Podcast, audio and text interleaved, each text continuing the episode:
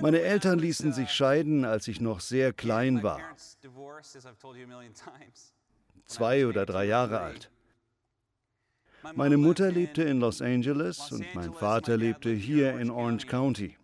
Was mich betraf, kamen sie zu der Übereinkunft, dass ich die ersten vier Jahre die meiste Zeit bei meinem Vater verbringen und die darauffolgenden vier Jahre bei meiner Mutter verbringen würde. Als ich bei meinem Vater lebte, war ich von Montag bis Freitag bei ihm und am Wochenende bei ihr. Meine Mutter lebte ganz im Norden von Los Angeles und mein Vater lebte in San Juan Capistrano, ganz im Süden von Orange County. Bei flüssigem Verkehr dauert die Fahrt eineinhalb bis zwei Stunden, bei stockendem Verkehr länger. Während der vier Jahre, die ich bei meinem Vater lebte, fuhr meine Mutter jeden Freitag die lange Strecke nach Süden, holte mich von der Schule ab und brachte mich am Sonntagnachmittag wieder zurück, und zwar in einem alten Kombi. Bei diesen langen Fahrten hatten wir Zeit, über alles Mögliche zu sprechen und einander kennenzulernen. Als alleinstehende Frau sprach sie häufig über Männer, die sie traf. Es ist interessant, heute als Erwachsener zurückzuschauen und an meine junge, alleinstehende Mutter in ihren späten 20ern und frühen 30ern zu denken. Eine hübsche Frau. Ich erinnere mich, wie sie mir von diesem Mann namens Ron erzählte, den ich von ihrer Arbeit kannte, denn sie nahm mich öfters zu ihrer Arbeit mit. Ein ganz netter Kerl. Er half mir ein Buch zu schreiben, als ich sechs oder sieben war. Jedenfalls sind sie und Ron jetzt seit 30 Jahren verheiratet. Er ist ein wunderbarer Mann. Aber ich weiß noch, wie meine Mutter auf diesen Autofahrten sich oft über die Motorradfahrer aufregte.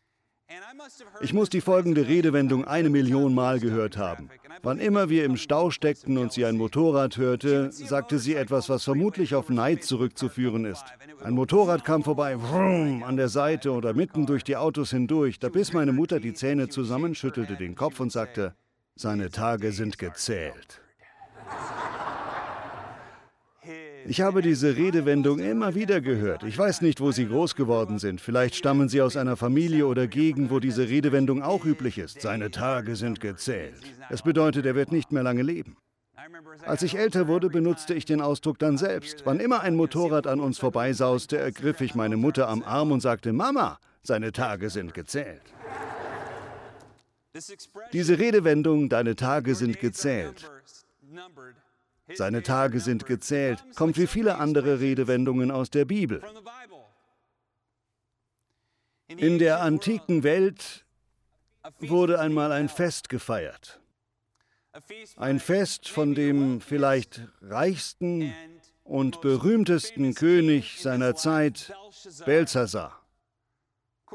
Höflinge, Grafen und verschiedene Lehnsmänner und Herrscher versammelten sich an seinem Hof für ein Fest. Seine vielen Frauen und Nebenfrauen waren anwesend. Lieder wurden gesungen. Alle betranken sich. Es gab Tänze, Lieder und Ausschweifungen. Da sagte König Belsazar zu einem Bediensteten, Bring mir die goldenen Gefäße, die wir aus dem Tempel in Jerusalem geraubt haben, damit wir daraus trinken können. Man brachte ihm die goldenen und silbernen Gefäße und die Weintrauben. Aus irgendeinem Grund stelle ich mir bei so einer Szene immer vor, wie eine attraktive Frau Trauben über den Mund eines Mannes hält. Ich weiß nicht, ob das historisch gesehen je vorkam, aber in den 60ern war das sehr beliebt.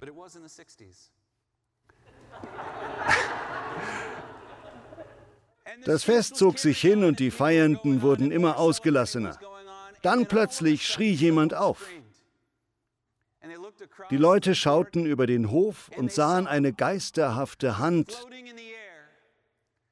die in der Luft schwebte. Mit großem Schrecken schauten sie zu, wie diese Hand vier Wörter an die Wand schrieb.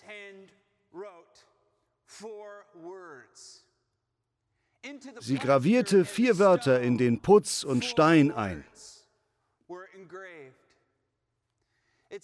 In der Bibel steht, dass Belsazar vor Angst buchstäblich die Knie zitterten und sein Gesicht bleich wurde. Niemand wusste, was die vier Worte bedeuteten. Mene, Mene, Tekel, Uparsin. Mene, mene, teke, Uparsin. Er ließ die Magier, Zeichendeuter und Geisterbeschwörer kommen, aber keiner konnte das Geschriebene deuten. Im Grunde besagte der Satz Pfennig, Pfennig, Cent, Groschen. Was soll das bedeuten? Wahrscheinlich waren das Geldeinheiten im babylonischen Reich. Die Königin sagte zu Belsazar, O König, mögest du ewig leben, ich kenne einen Mann. Schauen Sie alle die Person neben Ihnen an und sagen Sie, ich kenne einen Mann. Er heißt Daniel. Er kann dir bestimmt sagen, was das bedeutet. Belsazar hatte viele Gelehrte holen lassen. Wer ihm sagen konnte, was die Schrift bedeutete, sollte purpurfarbene Gewänder wie ein König tragen dürfen und sollte zur königlichen Familie gehören. Er würde eine goldene Kette bekommen. Und Belsazar würde ihn zum drittmächtigsten Mann im ganzen Reich machen. Nun kommt Daniel herein, nachdem niemand diese Worte auf der Wand erklären konnte. Belsazar sagt ihm, Daniel, Prophet, wenn du es schaffst, mir diese Schrift zu deuten, darfst du purpurfarbene Gewänder und eine goldene Kette tragen und wirst der drittmächtigste Mann im Reich. Daniel schaut Belsazar in die Augen und erwidert, behalte deine Kleider, behalte dein Geld und behalte dein Land. Aber ich will dir sagen, was die Schrift bedeutet. Als ich auf dem theologischen Seminar war, mussten wir auch Griechisch und Hebräisch lernen. Und ich hatte vorher immer gedacht, Griechisch wäre am schwersten. Im Englischen sagen wir statt das kommt mir Spanisch vor, das kommt mir Griechisch vor. Dabei ist Griechisch eigentlich ziemlich einfach. Es gibt fünf Millionen griechische Wörter, was schwer klingt, aber Griechisch ist eine äußerst präzise Sprache. Hebräisch hingegen ist eine äußerst mysteriöse Sprache. Als die Bibel geschrieben wurde, hatte Hebräisch im Gegensatz zu den 5 Millionen griechischen Wörtern nur ungefähr 2000 Wörter. Und um es noch schwieriger zu machen, wenn man die hebräische Bibel in unsere heutige Sprache übersetzen muss, wie wir es als Studenten mussten, hat keines der Wörter Vokale. Das ist bei vielen alten phönizischen Sprachen so. Stellen Sie sich vor, wir hätten keine Vokale und würden beispielsweise Autos schreiben. Wie würde man das schreiben? Nur als TS. Würden Sie in einem Text die Buchstaben TS lesen, woher wissen Sie dann, dass damit Autos gemeint sind? Genauso könnte es TESA sein. Es könnte eine ganze Reihe Wörter sein, die alle nichts miteinander zu tun haben. Das ist ein Grund, warum die antike hebräische Poesie und andere Schriften einem beim Übersetzen viele Rätsel aufgeben. Man muss beim Übersetzen auch immer den Sinn deuten. Wann immer man das Alte Testament liest, liest man die Auslegungen eines Übersetzers. Nur wer selbst Hebräisch kann, ist nicht auf die Auslegung eines anderen angewiesen. Das klang jetzt vielleicht etwas herablassend. Jedenfalls war Hebräisch sehr schwer für mich. Mene, mene, tekel, upasin kann, wie gesagt, Pfennig, Pfennig, Cent, Groschen bedeuten, aber auch Pfennig, Pfennig, Cent, Persien. Daniel kommt also herein. Er sieht den König, er sieht, wie die Gefäße aus dem heiligen Tempel entweiht wurden, er sieht die Schrift auf der Wand. Er schaut den König an und sagt, Mene. Mene. Das bedeutet, deine Tage sind gezählt. Tekel. Das bedeutet, dein Leben wurde gewogen und für zu leicht befunden. Uparsin, dein Reich wird in die Hände der Perser fallen. In der Bibel steht, dass der König noch in derselben Nacht ermordet wurde und der König der Meder und Perser das Reich übernahm. Nun, unsere Tage sind gezählt, oder? Unsere Tage sind gezählt und das spüren wir. Wir spüren, wie die Zeit vergeht. Die Tage, die Sekunden, die Jahre. Das kann uns manchmal Angst machen. Heute möchte ich über diesen wichtigen Aspekt des Lebens sprechen. Als Menschen, die wir Jesus nachfolgen, erzielen wir ein gutes Leben dadurch, dass wir unsere gezählten Tage in die Waagschale werfen und sie den wichtigsten Dingen des Lebens widmen. Daniel ist wahrscheinlich mein Lieblingsbuch im Alten Testament, aber fast wurde es nicht in den Kanon der Bibel aufgenommen, weil es auf Aramäisch geschrieben ist. Ich liebe das Buch. Wenn wir an Daniel denken, denken wir gewöhnlich an Daniel im hohen Alter, an den Höhepunkt seines Lebens, Daniel in der Löwengrube. Vermutlich kennen Sie die Geschichte, ich muss sie hier nicht erzählen. Aber wir vergessen, dass der betagte Daniel, der in eine Löwengrube geworfen wurde, zu jemand Besonderem geworden war, weil er sich an ein bestimmtes Lebensmuster gehalten hatte.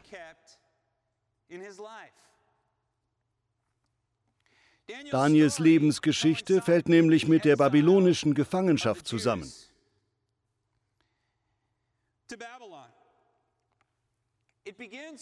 Sie beginnt damit, dass die Babylonier kommen und Jerusalem plündern. Sie verschleppen viele der Bewohner, einschließlich der königlichen Familie. Sie nehmen vier von König Davids Ur-Ur-Ur-Urenkeln mit. Man mag sie vier Prinzen nennen oder vier Grafen. Es waren vier junge, begabte Männer, die zur königlichen Familie gehörten. Und zwar Daniel, Shadrach, Meshach und Abednego. Sie wurden in die große Stadt Babylon verschleppt und dort ereigneten sich viele Geschichten. Es zeigte sich bald, dass Daniel der Leitwolf war. Und Daniel war ein Mann des Gebets. Ich glaube, als Daniel in Babylon ankam,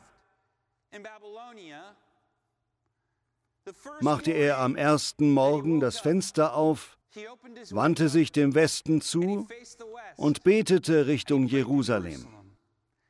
Von da an betete er am Morgen, zum Mittag und vor dem Schlafengehen. Bereits als junger Mann durchlebte Daniel viel. Sein Leben bildete einen starken Kontrast zum Leben der meisten Menschen in seinem Umfeld, beispielsweise durch seine Ernährung. Als Nebukadnezar, Belsazars Vater, ein Standbild errichtete und Schadrach, Meschach und Abednego sich weigerten, davor niederzufallen, wurden sie in einen Ofen geworfen, überlebten aber. Selbst zu dem Zeitpunkt betete Daniel immer noch dreimal täglich. Durch alle Königsherrschaften hindurch, durch all seine Träume und Wunder hindurch, durch alle Höhen und Tiefen stand Daniel jeden Morgen auf, öffnete sein Fenster und betete Richtung Jerusalem. Jeden Mittag öffnete er sein Fenster und betete Richtung Jerusalem. Ebenso jeden Abend. Schließlich, als Daniel in die Löwengrube geworfen wurde, ist er ein alter Mann. Aber durch die Jahre ist er in seinem Alter stärker als je zuvor. Daniel ist zu einer Art Gandalf geworden. Ich konnte kein Bild von der bekannten Filmfigur benutzen, weil es als geistiges Eigentum geschützt ist. Aber ich habe das Bild hier gefunden. Körperlich gesehen ist Daniel zwar vielleicht nicht mehr stark, aber innerlich ist er ein Superheld. Er strotzt so vor innerer Kraft und Weisheit, dass Könige, auch heidnische Könige, zu diesem Mann aufschauen. Als die Perser dann kommen, Balsazar töten und seine Macht ergreifen, setzt der neue König 120 Satrapen, Statthalter, über sein Reich. Und zu dieser Gruppe gehört auch Daniel. Und da er ein Gandalf ist, kommt er schon bald an die Spitze. Wir sind die Summe unserer Gewohnheiten. Ich glaube, dass Daniel in seinem hohen Alter zu dem Mann wurde, der er war, weil er sich konsequent an eine Reihe Gewohnheiten hielt.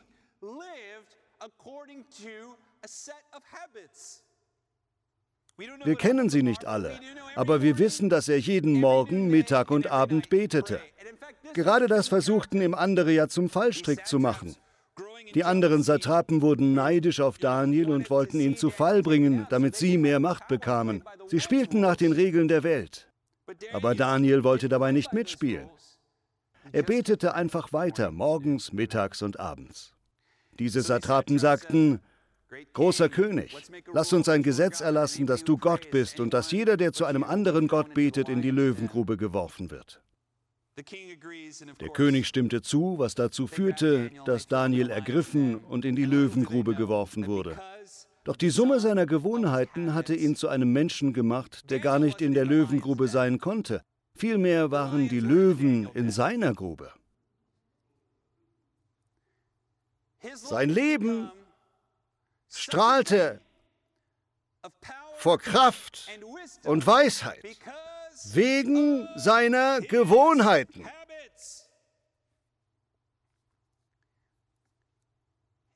Jede große Frau, jeder große Mann, den wir in der Bibel oder im Leben sehen, ist die Folge der kleinen Dinge, die diese Person Tag für Tag tut. Jeder große Sportler, jeder große Denker, jeder große Anführer, sie alle haben Gewohnheiten und durch diese Gewohnheiten wurden sie verändert. Wir neigen dazu, ein erfolgreiches Unternehmen, ein erfolgreiches Leben, eine erfolgreiche christliche Arbeit, eine erfolgreiche Kindererziehung auf einen Schlüsselmoment zurückzuführen. Meine Kinder hassen mich, weil ich bei dem Musical nicht dabei war. Nein. Ausschlaggebender ist das, was wir täglich tun. Unsere Kinder hassen uns nicht, oder Haven? Jesus hatte eindeutig Gewohnheiten. Ich finde es so gut, dass Jesus das Alleinsein mochte. Ich habe dieses Bild von einem Künstler namens Greg Olson gefunden. Ich liebe dieses Bild. Vielleicht können wir es kurz im Hintergrund stehen lassen. Bevor Jesus mit seinem öffentlichen Wirken begann, zog er sich in die Wüste zurück, wo er von Satan versucht wurde. 40 Tage und 40 Nächte lang aß Jesus nicht, sondern konzentrierte sich ganz auf Gottes Reich. Bevor er seine zwölf Jünger auswählte, zog er sich zurück. Als einer seiner engsten Freunde und Verwandten, Johannes der Täufer, brutal ermordet wurde, zog er sich erneut zurück, um Zeit mit Gott zu verbringen. Und nach einem seiner eindrucksvollsten Wunder, bei dem er 5000 Menschen mit wenigen Fischen und Broten satt machte, zog er sich in die Hügel zurück, um allein mit Gott zu sein. Sich zurückzuziehen war eine Gewohnheit von Jesus. Eine weitere Gewohnheit von Jesus war, die Bibel auswendig zu lernen. Das war eine Gewohnheit von allen Juden und alle Kinder mussten die Tora auswendig lernen, die ersten fünf Bücher Mose. Man kann sehen, wie Jesus und die Jünger in ihren geistlichen Kämpfen darauf zurückgreifen. Als Jesus in der Wüste versucht wurde, antwortete er, es steht geschrieben. Er hatte keine Schriftrolle dabei und konnte keine Bibel aus der Tasche ziehen. Er kannte die Verse, weil er sie im Kopf und im Herzen hatte. Gottes Wort war in ihm verwurzelt und konnte Frucht tragen. Jesus hatte auch die Gewohnheit der Gemeinschaft. Er besuchte Synagogen, in denen er lehrte und manchmal auch einfach nur zuhörte. Er versammelte sich mit Freunden und Familie. Er brach Brot, betete mit anderen und dankte Gott. Sehen Sie, wir glauben, dass Jesus der Sohn Gottes ist, richtig? Er ist der erstaunlichste Mensch, der je gelebt hat. Aber auch er hatte Gewohnheiten. Diese Gewohnheiten waren die Bausteine seines Lebens.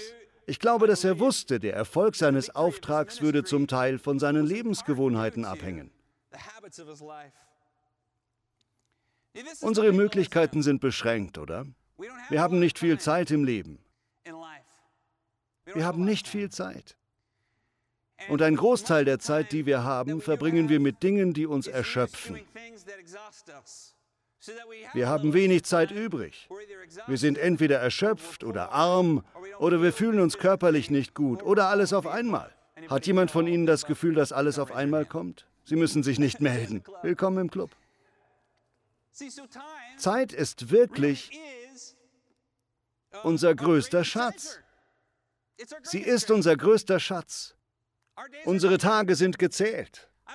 Ich brauche keinen Propheten, um mir das zu sagen. Ich brauche niemanden, der mir sagt, deine Tage sind gezählt, nutze sie gut aus. Ich trage bereits diese Sorge in mir, die mir das jeden Tag sagt. Bobby, dir bleibt nicht viel Zeit, nutze sie. Selbst wer jung ist, hat im Grunde nicht viel Zeit. Das Leben ist kurz. Und wenn wir gut ans Ziel kommen wollen, müssen wir unbedingt verstehen, wie wichtig Gewohnheiten sind. Wenn wir in den Himmel kommen und rückblickend sagen können, ich habe ein gutes Leben geführt, dann deshalb, weil es kleine Dinge gab, die wir täglich praktizierten. Zeigen Sie mir Ihren Terminkalender und ich zeige Ihnen Ihre Zukunft. Zeigen Sie mir, was Sie jede Woche tun und ich zeige Ihnen, in welche Richtung Ihr Leben läuft. Zeit ist unser größter Schatz. Es ist interessant, dass Menschen das so empfunden haben, selbst bevor wir Zeitkapitalisten geworden sind. Die Zeit und der Kalender üben schon lange eine mystische Faszination aus, sowohl innerhalb als auch außerhalb unseres christlichen Glaubens. Beispielsweise nehmen wir diesen Gottesdienst kurz vor dem chinesischen Neujahr auf. Noch befinden wir uns im Jahr des Ochsen. Tut mir leid, dass ich dich wieder herauspicke, Haven, aber du wurdest im Jahr des Ochsen geboren. Oder wer erinnert sich noch an den 12.12.12? .12 Das war eine ziemlich große Sache. Fast so groß wie 11.11.11 und 10.10.10. Im Jahr 1000 nach Christus herrschte in ganz Europa großer Aufruhr, weil mehrere Jahrhunderte zuvor jemand eine Prophezeiung geschrieben hatte, dass das Ende im Jahr 1000 kommen würde. Ein großer König, ein römischer Kaiser würde nach Jerusalem kommen und seine Krone niederlegen. Und Jesus würde sich die Krone aufsetzen und der Kaiser würde sterben. Dann würde es eine große Schlacht, die große Apokalypse zwischen Jesus und Satan geben.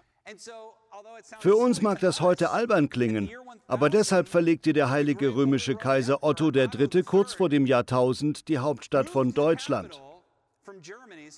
Das heilige römische Reich war eigentlich eher ein deutsches Reich, aber die Vorstellung war, das gefallene Rom wieder aufzubauen, weil das Jahrtausend kam. In der Bibel ist nämlich davon die Rede, dass Rom fallen würde, was wir als symbolisch auslegen. Otto III., der damals mächtigste Herrscher, glaubte an diese Prophezeiungen. Alle flippten im Jahr 1000 aus und Otto glaubte, dass er derjenige sei, der seine Krone in Jerusalem niederlegen und damit die große Apokalypse der Endzeit einleiten würde. Er starb jedoch an einem Fieber und war nie in Jerusalem. Wer erinnert sich noch an Y2K, das Jahr 2000-Problem? Ich war zu dem Zeitpunkt noch in der Schule. Und ja, ich flippte ziemlich aus. Aber Gott sei Dank hatte ich einen guten Pastor, der uns gerade heraussagte, wenn Jesus wiederkommt, wird es ganz unerwartet geschehen. Kennen Sie diese Bibelstelle? Ich verspreche euch, Jesus kommt zu einem Zeitpunkt, wo keiner mit ihm rechnet. Leute werden sagen, ach, Jesus kommt nicht wieder. Und dann, boom, ist er plötzlich da. Jedenfalls können Kalender einen starken Einfluss auf unsere Weltsicht ausüben. Die Zeit übt eine Faszination auf uns aus, auch Uhren. Ich weiß noch, wie Hannah und ich zusammen mit Chad und Hillary vor einigen Jahren unsere Freunde und Zuschauer in Deutschland besuchten. Im Anschluss hatten wir ein paar Ruhetage in Prag. Vielleicht die schönste Stadt der Welt, aber definitiv eine der schönsten. Ich glaube, Hillary oder Chad haben dieses Foto aufgenommen, aber das sind Hannah und ich vor der ältesten astronomischen Uhr der Welt. Eine astronomische Uhr ist eine mechanische Uhr, die außer der Uhrzeit auch astronomische Sachverhalte wie die Mondphasen zeigt. Prag ist so eine hübsche Stadt. Sie hat etwas sehr Geheimnisvolles und buchstäblich Bohemienisches an sich. Einer Legende zufolge soll der König so vom Bau dieser Uhr beeindruckt gewesen sein, dass er dem Uhrmacher die Augen ausstach, damit er keine zweite solche Uhr bauen konnte. Ich glaube allerdings nicht, dass die Legende wahr ist. Nach unserer Reise dachte ich viel über diese Uhr nach, auch weil ich gleich darauf krank wurde. Ich konnte einige Freunde nicht sehen und schickte ihnen deshalb dieses Video. Hallo Freunde. Ich versuche mich daran zu erinnern, wie es sich anfühlt, gesund zu sein. Ich habe eine Grippe mit Fieber. Ich habe sie mir in Prag eingefangen.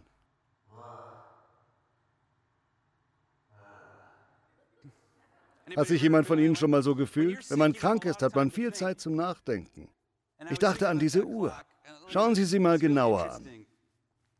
Es ist hochinteressant.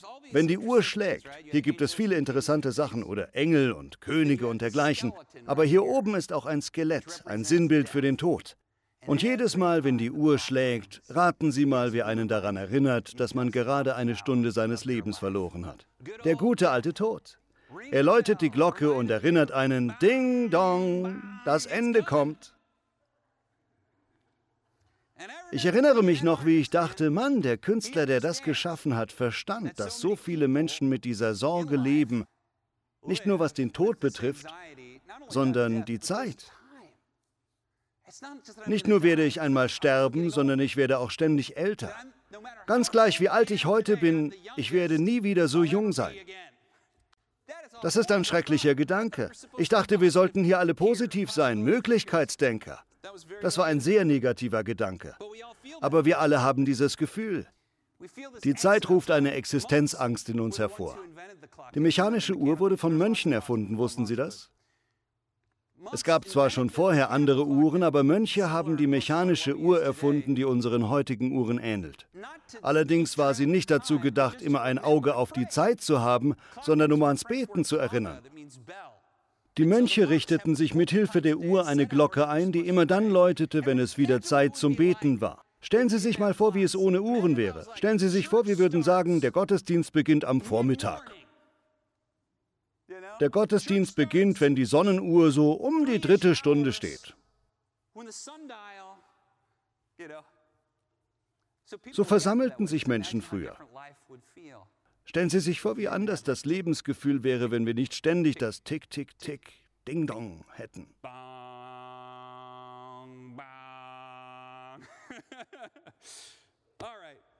Ich möchte auf Folgendes hinaus. Ja, die Zeit bereitet uns Sorgen, aber sie muss uns keine Sorgen bereiten, wenn wir unsere Zeit in Gottes Hand legen.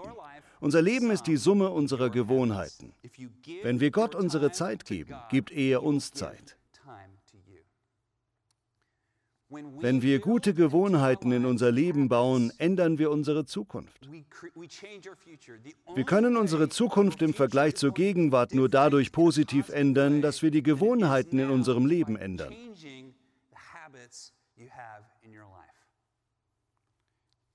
Praktizieren Sie Stille und Alleinsein mit Gott. Nehmen Sie sich die Zeit dafür. Nehmen Sie sich die Zeit, Teile der Bibel auswendig zu lernen. Wenn Sie auf einen Bibelvers stoßen, der Sie innerlich tief berührt, lernen Sie ihn am besten auswendig. Dadurch haben Sie ihn immer in Ihrem Denken griffbereit. Und das verändert mit der Zeit Ihre Perspektive und Ihr Leben. Dadurch gewinnt Ihr Leben neue Kraft. Seien Sie in einer Gemeinschaft aktiv. Engagieren Sie sich in dieser Gemeinde oder einer anderen Gemeinde. Das ist so wichtig. Gott fordert uns auf, uns wöchentlich zu versammeln. Das sollten wir tun. Wir sollten das ernst nehmen und nicht nur, um die Predigt zu hören. Selbst wenn Sie während der Predigt ein Nickerchen machen, kommen Sie trotzdem. Ich nehme es Ihnen nicht übel. Nehmen Sie Gottes Einladung an. Kommen Sie mit anderen Nachfolgern Jesu zusammen. Beten Sie miteinander. Das geht auch online. Ich weiß, momentan können wir nicht wie üblich zusammenkommen, aber in der virtuellen Welt geht das immer noch. Widmen Sie sich Ihrer Familie und Ihren Freunden. Sind Sie verheiratet? Dann verabreden Sie sich regelmäßig mit Ihrem Ehepartner. Haben Sie Kinder, dann richten Sie sich eine Zeit in der Woche ein, in der Sie mit ihnen zusammen sein können, auch einzeln. Eine Zeit zum Spazierengehen, zum Reden, zum gemeinsamen Essen. Machen Sie sich bewusst, wenn Ihr Geschäft, Ihr persönliches Leben, Ihre Familie und besonders Ihre Gottesbeziehung sich positiv verändern soll, dann müssen Sie Ihre Gewohnheiten ändern. Tragen Sie sie in Ihren Terminkalender ein. Bauen Sie Praktiken in Ihr tägliches und wöchentliches Leben, die positive Veränderungen bringen. Das ist das beste Mittel gegen die Angst, meine Lebenszeit verstreicht, das verspreche ich Ihnen. Legen Sie Ihre Zeit in Gottes Hand. Sie können Ihre Zukunft verändern, indem Sie heute Gutes praktizieren. Sie dürfen wissen, dass Sie es bereits schon viel besser machen, als Sie vielleicht meinen.